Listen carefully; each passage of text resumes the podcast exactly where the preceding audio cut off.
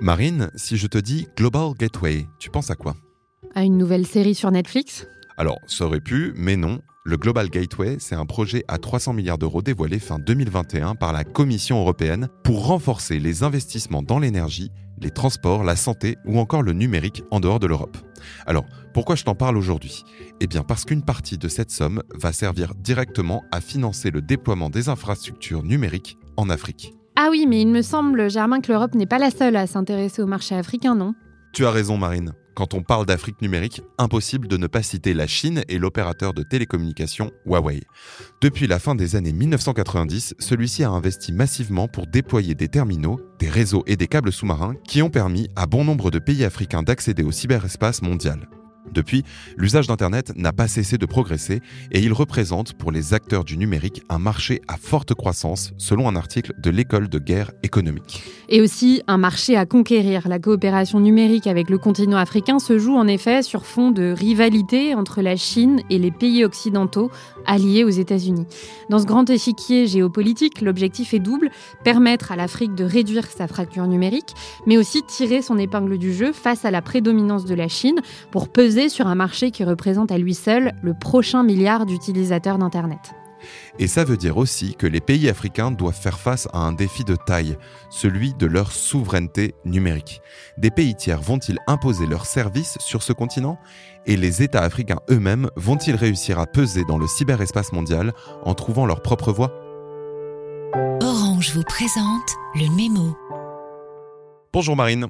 Bonjour Germain. Bienvenue à toutes et à tous dans le Mémo, le podcast qui décrypte pour vous l'actualité de la société numérique à travers les médias. Aujourd'hui, on se demande quelle est la place de l'Afrique dans le cyberespace mondial et quel futur numérique s'écrit sur ce continent. Et pour commencer, Germain, je voudrais te rappeler qu'aujourd'hui encore, 60% des Africains n'ont pas accès à Internet selon le site Internet WorldStats. Alors c'est vrai que la situation n'est pas la même quand on compare l'Afrique subsaharienne, où ce taux grimpe à 80%, aux pays côtiers qui ont la 4G, comme on l'évoquait la semaine dernière. Mais à l'échelle mondiale, ce continent reste tout de même celui qui a le plus faible taux de pénétration d'Internet. D'ailleurs, dans une interview accordée à RFI, le vice-président exécutif de Huawei, Philippe Wang, n'hésite pas à qualifier l'Afrique de continent numériquement vierge. À propos de la stratégie de développement numérique de la Chine en Afrique, il explique que ce continent est propice à l'implantation de toutes sortes d'innovations. La firme chinoise y est présente depuis plus de 20 ans et a pu déployer dans de nombreux pays des infrastructures de télécommunications de dernière génération pour accélérer la transition numérique. Elle a également ouvert des centres de formation dans presque tous les pays d'Afrique pour former gratuitement les jeunes et faire en sorte qu'ils contribuent à leur tour à la transformation numérique du continent. Alors, il faut dire que c'est un marché de premier plan pour Huawei, qui réalise 20% de son chiffre d'affaires en Afrique en proposant ses solutions technologiques à plus de 200 opérateurs télécom et Internet du continent. Plus largement, la présence de Huawei en Afrique répond aussi à un objectif de sino-mondialisation selon l'Observatoire français des nouvelles routes de la soie. Cet objectif se traduit notamment par la pose des câbles sous-marins qui représentent le système nerveux des infrastructures d'Internet. En faisant transiter le trafic mondial, le contrôle de ces câbles est particulièrement stratégique pour les grandes puissances. Or, là-dessus, la Chine a pris de l'avance en Afrique, où elle est présente dans de nombreux consortiums transpacifiques de câbles sous-marins par le biais de son fournisseur officiel, Huawei.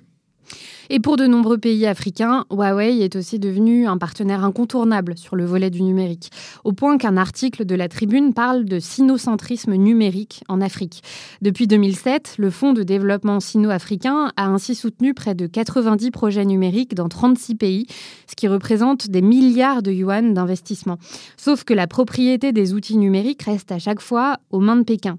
Et comme le rappelle Stéphane Héloïse Gras, la directrice de l'association Digital Africa, le contrôle de la technologie est synonyme de pouvoir. Elle explique qu'en externalisant la production, protection et interprétation des datas, certains gouvernements africains ont été en partie dépossédés de leur autonomie, comme au Zimbabwe où une entreprise chinoise a pu déployer des technologies de reconnaissance faciale.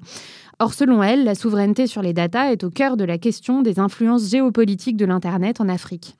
D'où l'enjeu pour les États africains de renforcer leur souveraineté numérique. C'est par exemple ce que cherche à faire le Sénégal, comme me l'apprend un article de la Tribune. La mise en œuvre de la stratégie Sénégal numérique 2025 vise ainsi à relancer le secteur digital en apportant des relais de croissance aux acteurs du numérique. De même, au niveau panafricain, plusieurs États se sont emparés du sujet du numérique en fondant l'alliance Smart Africa en 2013. 32 pays en font désormais partie et cherchent à créer un environnement politique et réglementaire propice au développement de partenariats, d'entreprises et d'emplois dans ce secteur. L'objectif est notamment de favoriser une économie fondée sur les TIC, mais aussi plus largement de renforcer la compétitivité de l'Afrique au niveau mondial. Et il y a aussi des avancées notables entre l'Afrique et l'Europe pour construire une vraie solidarité numérique. À la suite du Global Gateway que tu évoquais tout à l'heure, Germain, le sixième sommet Union européenne-Union africaine s'est tenu à Bruxelles en février 2022. Selon Afrique Renouveau, l'objectif de cet événement était à la fois de renforcer les liens entre dirigeants des deux continents et de stimuler les investissements dans plusieurs domaines, dont celui des infrastructures numériques. Et je lis aussi dans Tech Monitor que l'Union européenne a le projet de créer un marché unique de l'innovation numérique avec l'Afrique et promet des millions d'euros pour le concrétiser. Concrètement, il s'agirait d'aider des startups africaines à se développer et de financer des pôles d'innovation numérique sur le continent.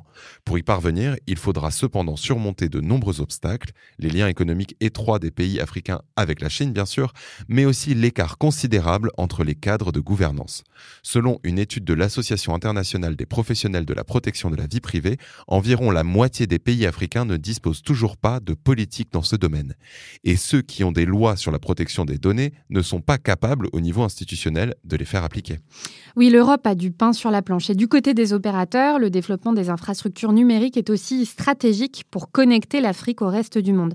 Dans un article de 01net, je lis ainsi qu'un consortium, dont font partie Orange et Meta, est en train de déployer un câble sous-marin qui s'étendra à terme sur 45 000 km. C'est plus que la circonférence de la Terre. Ce câble s'appelle To Africa et doit relier 33 pays sur trois continents lors de sa mise en service en 2024. L'Afrique, l'Europe et l'Asie. Il permettra à 3 milliards de personnes de se connecter, soit 36% de la population mondiale. Sur le même sujet, je lis dans l'article de l'école de guerre économique que le marché des télécommunications a déjà connu une hausse de 30% par an au cours des cinq dernières années et que les opérateurs devraient investir 45,2 milliards de dollars dans le réseau mobile en Afrique subsaharienne d'ici 2025. Alors que les géants technologiques chinois fournissent déjà 70% du réseau 4G sur le continent, la bataille pour la 5G s'est engagée sur fond d'accusations d'espionnage et de sanctions américaines à l'égard de Huawei. Entre rivalité technologique et géopolitique, on dirait bien, Marine, que la conquête de la 5G est pour le moins stratégique. Mais outre l'investissement pour développer des infrastructures numériques et la formation des jeunes, la question de la gouvernance est fondamentale pour imaginer le cyberespace africain de demain. Et ce sera le mot de la fin. Merci beaucoup Marine et merci à vous de nous avoir écoutés. On se retrouve la semaine prochaine pour un nouvel épisode du Mémo. C'était Le Mémo, un podcast orange.